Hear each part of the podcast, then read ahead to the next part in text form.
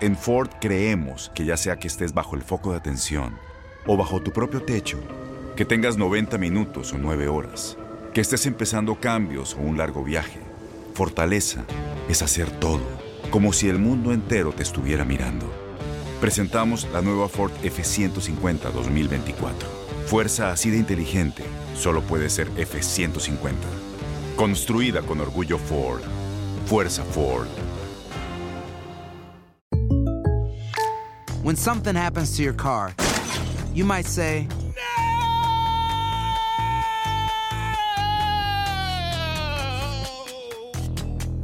My car. but what you really need to say is something that can actually help. Like a good neighbor, State Farm is there. And just like that, State Farm is there to help you file your claim right on the State Farm mobile app.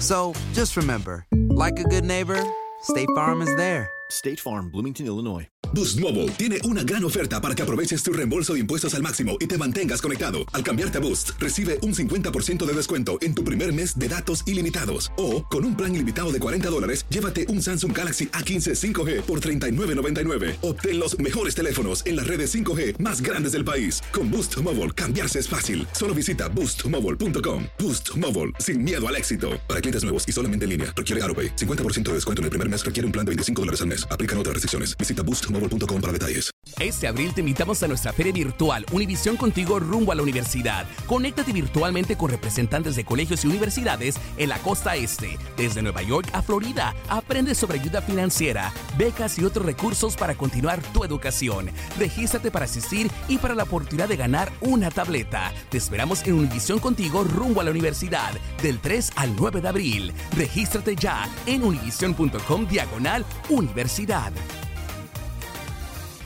Amigas y amigos, muy buenas tardes y bienvenidos a Profesor Ángel Rosa en WKAQ. Hoy es martes, martes 17 de septiembre de 2019. Si me escuchan un poco débil la voz desganado, y es que llevo despierto desde las 2 de la mañana. Y después que uno se despierta a esas horas, como que es difícil coger otra vez el sueño, porque al pobre perrito pues le ha dado un mal estomacal y tuve que levantarme. Ya ustedes saben a hacer qué a esa hora de la madrugada y así estuve toda la madrugada hasta que amaneció. Claro, se le quitó tan pronto amaneció. Por lo tanto, lo que escuchan a esta hora de la tarde es lo que queda de mí luego de un día intenso, porque además mañana es nuestra salida hacia el crucero de WKQ y los días antes siempre hay que hacer muchísimas este, gestiones personales para dejarlo todo bien. Así que bueno, vamos a intentar que hoy el cerebro está un poquito más claro. Estoy aquí echando el resto para la hora de análisis que ustedes y yo compartimos todos los días a esta hora. Así que vamos a arrancar rapidito, Pacheco. Hoy en Análisis con el profesor Ángel Rosa. El temario para hoy aquí en el aula del profesor Ángel Rosa en WKQ se queda fuera de las asignaciones de Medicaid Puerto Rico en esta legislación temporera. Pica y se extiende el guiso de los consultores en la Cámara de Representantes. Senado deja en veremos la designación del interino en el Departamento de Corrección. En mis fuentes en Washington hoy nuevamente no tenemos a Fede por la situación que les expliqué ayer, pero ahora dicen que el secretario del Tesoro no dijo lo que dicen que dijo sobre el crédito de las foráneas y Puerto Rico. Y en la escuelita me escribe Carmen, Carmen Hernández Maldonado esta mañana y me pide, porque aparentemente está hay algo que tiene que ver con eso hoy en la prensa, que explique los conceptos de monopolio horizontal versus monopolio vertical. Y yo con mucho gusto, es un tema bastante eh, interesante de la economía, lo explico en la escuelita de hoy. Todo eso y mucho más aquí en el Salón de Clase de la Política Puertorriqueña por WKAQ, que ahora comienza. Ex senador, doctor en política y catedrático del recinto universitario de Mayagüez de la Universidad de Puerto Rico, es el profesor Ángel Rosa en WKAQ. Bueno, tal y como ocurrió hace un tiempo atrás, eh, Puerto Rico no figura en la legislación que el Congreso está intentando aprobar antes del receso de Labor Day, perdón, de Labor Day, no, de, de, de Thanksgiving, de Acción de Gracia, en cuanto al paquete de legislación para el programa federal Medicaid que es, no es el Medicare, no confundir con Medicare. Medicaid es el programa federal que otorga fondos a los estados y a los territorios para subvencionar parte de los costos de salud a los médicos indigentes, o sea, a las personas que no pueden por su ingreso costearse un plan médico por cuenta propia o a través de la empresa con la que trabajan. Los estados reciben normalmente una asignación de acuerdo a su población, de acuerdo a su nivel de necesidad, que está en una fórmula y que, bueno, casi nunca el Congreso se mete con eso. Es cuestión de, en este caso, reautorizar lo que ya está estimado que va a costar el programa para cada uno de los estados. Pero en los territorios, como es el caso de Puerto Rico, la asignación del Congreso es hasta cierto punto discrecional. Y, por, y de hecho no se le asigna a los territorios la excusa que se da es que los territorios no aportan al pote de los impuestos federales de la misma manera que los estados, porque ustedes saben que los territorios no incorporados como Puerto Rico hace muchos años que se decidió por el Tribunal Supremo en los casos insulares, precisamente de los que hablábamos aquí esta semana, que no son parte de la unión contributiva y tarifaria de los Estados Unidos y por lo tanto no aplican en ellos las leyes de rentas internas de los, de los Estados Unidos, las leyes federales de rentas internas, de la misma forma que aplican en los estados. Entonces, si no pagan parte de los impuestos federales los territorios, pues con esa misma excusa y amparado en los casos insulares, el Congreso discrimina contra los territorios a la hora de asignar fondos de Medicaid y de otros programas federales, no es solamente Medicaid, pero este es el que nos ocupa. En el caso de los territorios se hace una asignación con un tope o lo que llaman en inglés un cap, eh, que viene en una especie de suma completa que los territorios deben administrar. La asignación anterior que se hizo para Puerto Rico, pues vence este año y debe en algún momento el Congreso reautorizar no solamente la de los estados, sino la que, la que le corresponde a Puerto Rico. Estaba intentándose por medio de un cabildeo intenso, no solamente de los grupos que tienen que ver con la salud y con la medicina en Puerto Rico, proveedores de salud, médicos y otros, que se pudiera incluir a Puerto Rico, una gestión que hoy ha dicho la comisionada residente Jennifer González a otro medio que es cuesta arriba y que el Congreso seguramente aprobará la reautorización sin incluir a Puerto Rico en este momento. La gobernadora Wanda Vázquez, que estuvo la semana pasada en Washington, me imagino que tuvo un adelanto de esa realidad en sus visitas al secretario de Salud, pero sobre todo en sus visitas congresionales, porque donde se parte y se reparte el bacalao es en el Congreso, en términos de las asignaciones presupuestarias. Y hoy ha pedido al liderato del Congreso en una carta añadir a la resolución que va a, dar continuidad al presupuesto federal vigente que se incluya a Puerto Rico. Se intenta aprobar esa resolución antes de que termine este mes de septiembre, porque el, Senado y el Congreso, eh, como ya les dije, ¿verdad? Pues recesan para acción de gracias y antes y la próxima oportunidad sería precisamente para fines de este año.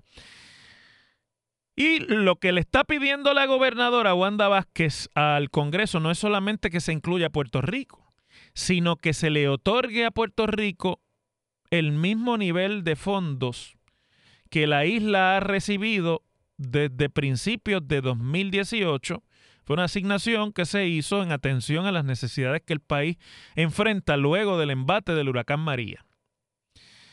Pero eso pues está en veremos, porque en aquel momento el Congreso entendió que había que asignar unos fondos y asignó de forma que el gobierno de Puerto Rico no tuviese que parear con fondos propios nada de lo que se asigne de fondos federales. Normalmente en esa asignación los estados y los territorios ponen una parte de sus propios recursos para parear las asignaciones. Bueno, la carta se envió este sábado a los líderes del Congreso Y pues fácil, básicamente lo que hace la comisionada es unirse a las gestiones que está haciendo la comisión, eh, digo, lo que hace la gobernadora, es unirse a las gestiones que ya hizo la comisionada, pero que la misma comisionada ha dicho hoy que está cuesta arriba. La intención del gobierno de la isla es que el gobierno federal siga aportando, como está aportando ahora mismo, el 100% de los costos de Medicaid en Puerto Rico, que son unos 230 millones de dólares mensuales,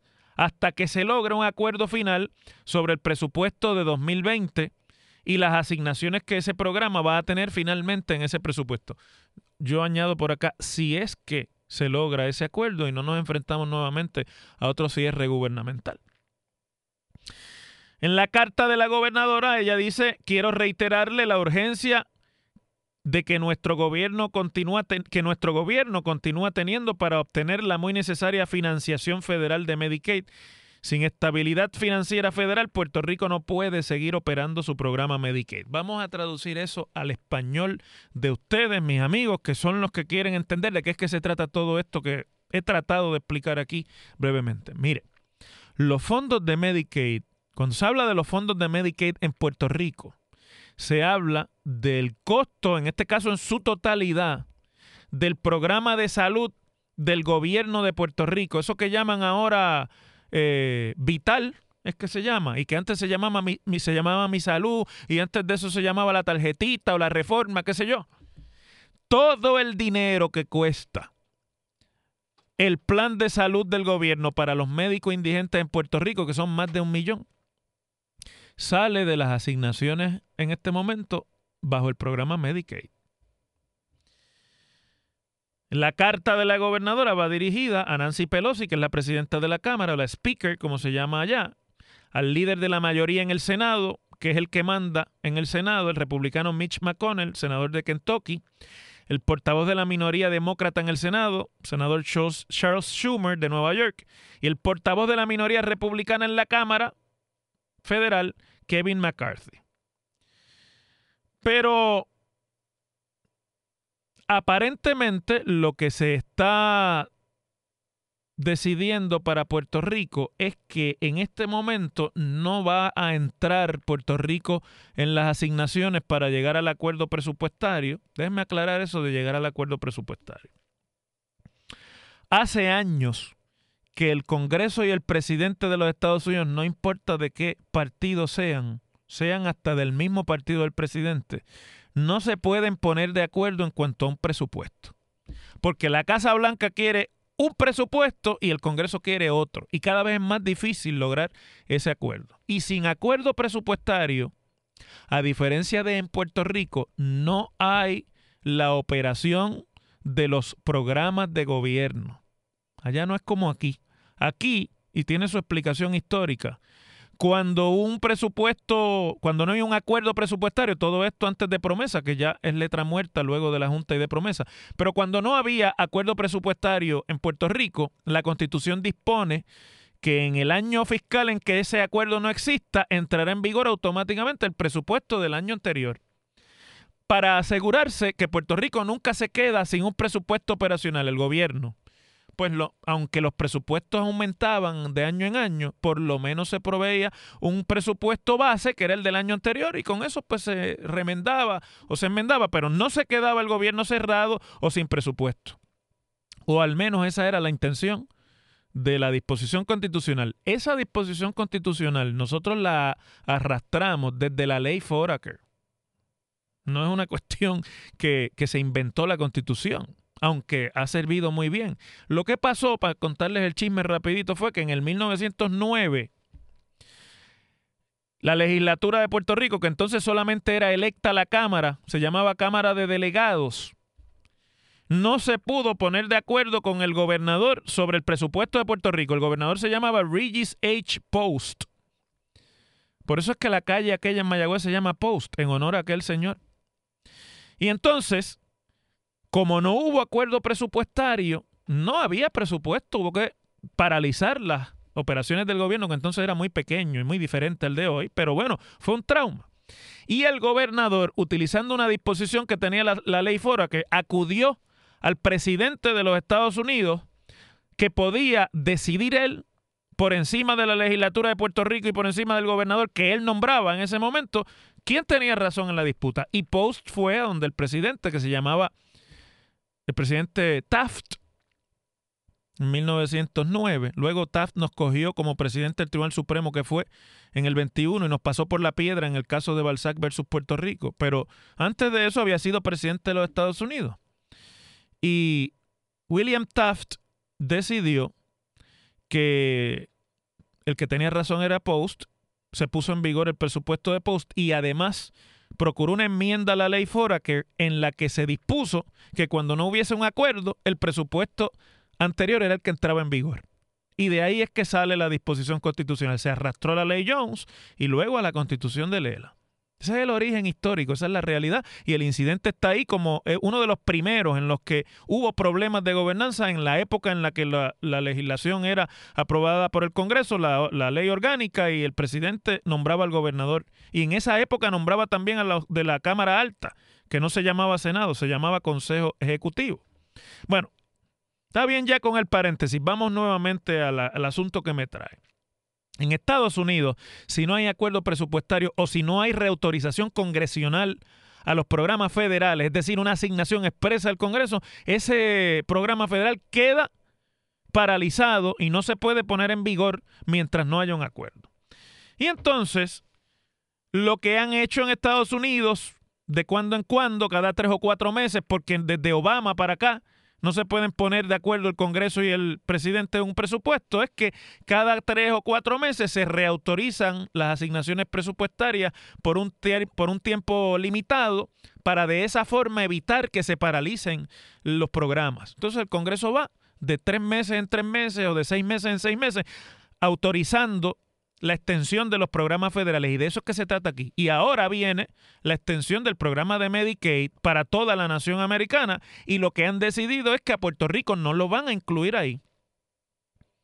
Que los planes del Congreso en el mejor de los casos son incluir la asignación de Medicaid para Puerto Rico en el proyecto presupuestario completo, lo que llaman el ómnibus presupuestario, que con buena o mala suerte se pueda aprobar en noviembre o después del receso de Thanksgiving en diciembre de este año. Pero como el año fiscal federal comienza el primero de octubre, pues si no hay acuerdo el primero de octubre, tienen que hacer esta reautorización. De eso es que se trata y por eso es que se está trabajando esto rápidamente en los estados para ponerle dinero al Medicaid y a los otros programas. Puerto Rico lo van a dejar para cuando se pueda el paquete presupuestario llegar de una manera ya negociada a finales de este año, tres meses después de que empiece el año fiscal federal.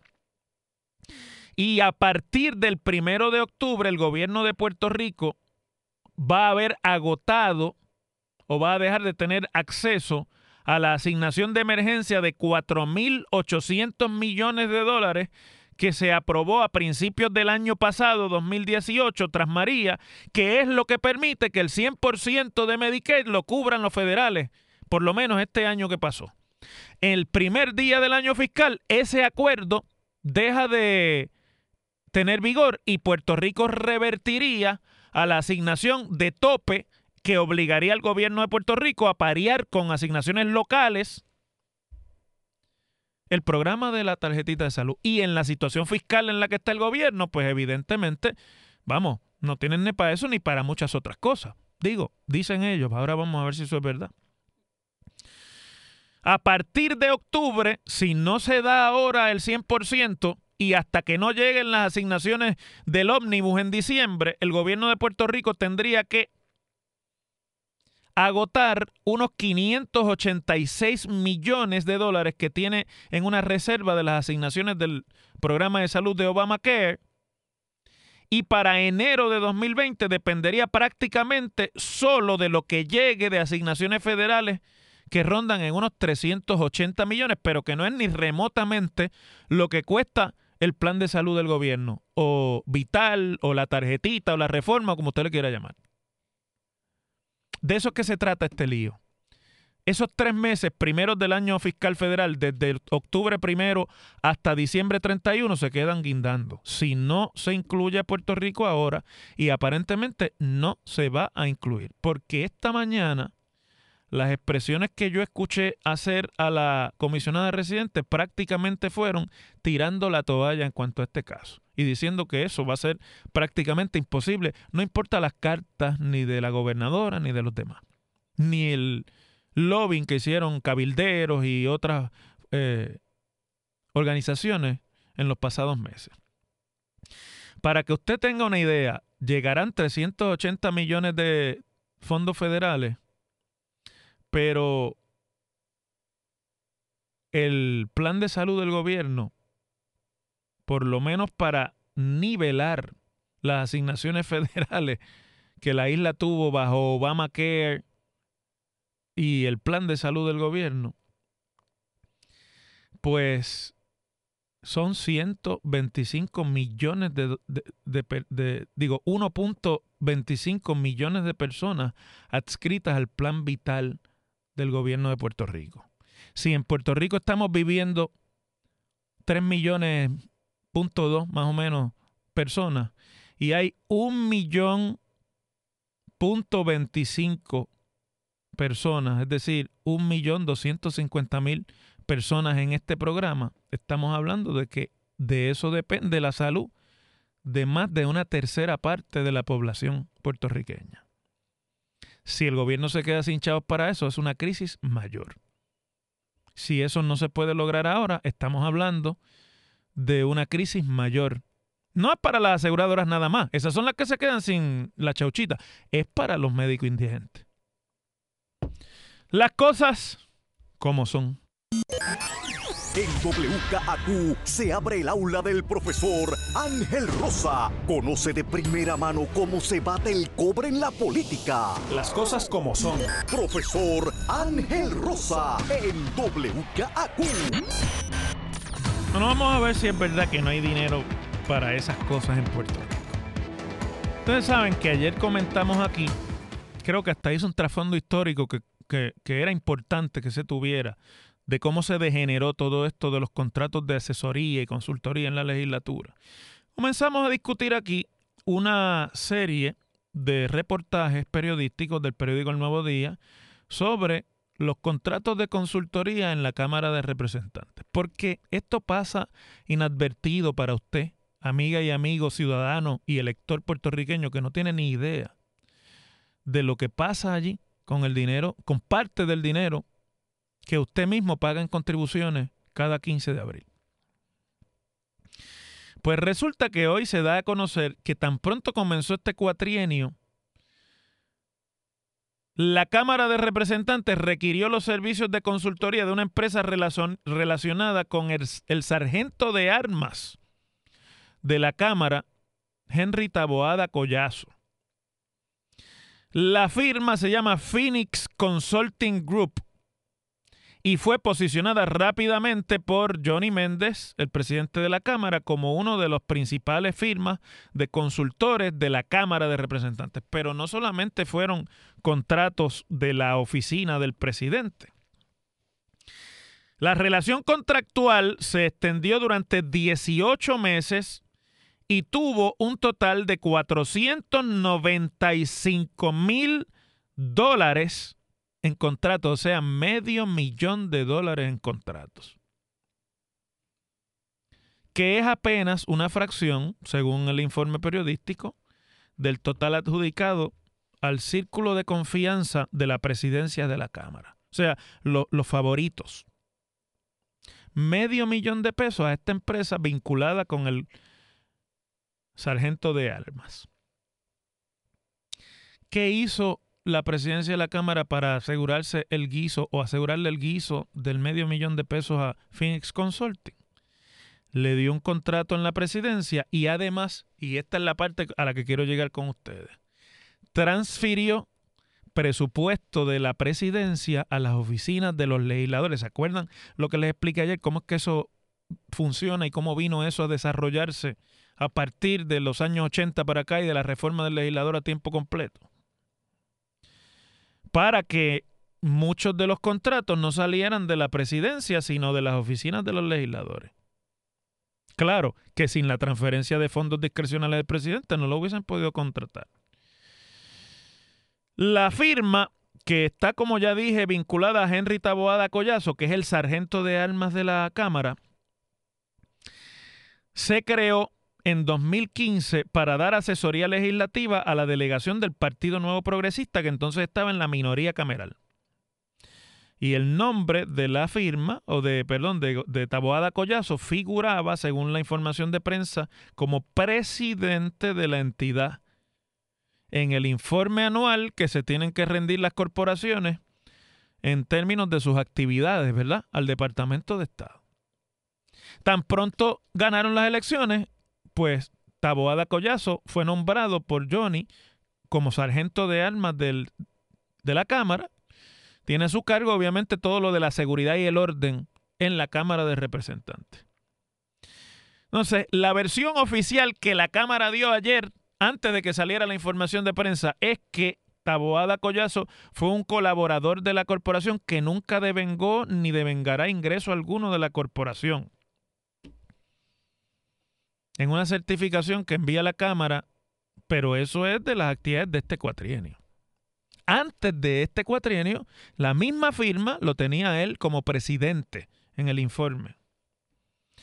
Cuando el periódico abordó a Taboada Collazo sobre su relación con la empresa, voy a leer lo que dice el artículo y lo quiero leer verbatim, escrito por la periodista Laura Quintero, para que yo no me quiero añadir nada aquí. Cuando el nuevo día abordó a Taboada Collazo sobre su relación con la empresa, el funcionario primero negó y lució confundido con que se le identificara como presidente. Lo citan. Es una empresa de un amigo, fui consultor, comentó. Luego afirmó que la había creado junto a su amigo, él y el otro la crearon, el activista del PNP y contratista Ángel Díaz Banga. Ángel Díaz Banga y su hermano Héctor Díaz Banga, bajo el nombre de Phoenix Consulting Group, Brickell Delta Corporation y Díaz Banga Consulting Group, han totalizado 495 mil dólares por un lado, Ángel, y Héctor 275 mil dólares. O sea, tres cuartos de millón de dólares entre esos hermanos. 480 mil en la oficina de Johnny Méndez, 350 mil en la oficina de Víctor Torres González, 77 mil 500 en la oficina de Tony Soto, 70 mil en la oficina de Guillermo Miranda Rivera, 24 mil 600 en la oficina de José Banch Alemán, 26 mil en la oficina de José Memo González, 12 mil en la oficina de Gabriel Rodríguez Aguiló, 67 mil en la oficina de Reinaldo Vargas Rodríguez, 12 mil en la oficina de Mari Carmen Más Rodríguez y 24 mil en la oficina de Víctor Pared. ¿Mm? ¿Vieron cómo es que funciona el asunto del guiso? ¿Vieron de dónde es que salen los voluntarios de campaña y para qué es que salen? Muchos. Y de hecho, déjenme decirles, de hecho hay gente que se enoja si después de que pasa la campaña usted no los mete en el guiso. Entonces empiezan a sacarle en cara al legislador que lo ayudaron y yo estuve contigo y que yo caminé contigo. Entonces, porque el esquema del guiso, yo quiero dejar esto claro, no es solamente de los legisladores. El esquema del guiso es también de los que están alrededor y de muchos en el país que ya ven eso como un esquema para guisar. Y para ellos también montarse en el barco de la teta pública y de la nómina pública.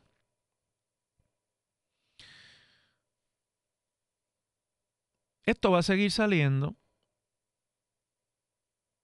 y van a seguir apareciendo estos esquemas que no son ilegales, déjenme aclarar, pues no hay ninguna ilegalidad en, esta contratación, pero son un esquema de guiso y de desviación innecesaria y poco productiva además de los fondos públicos.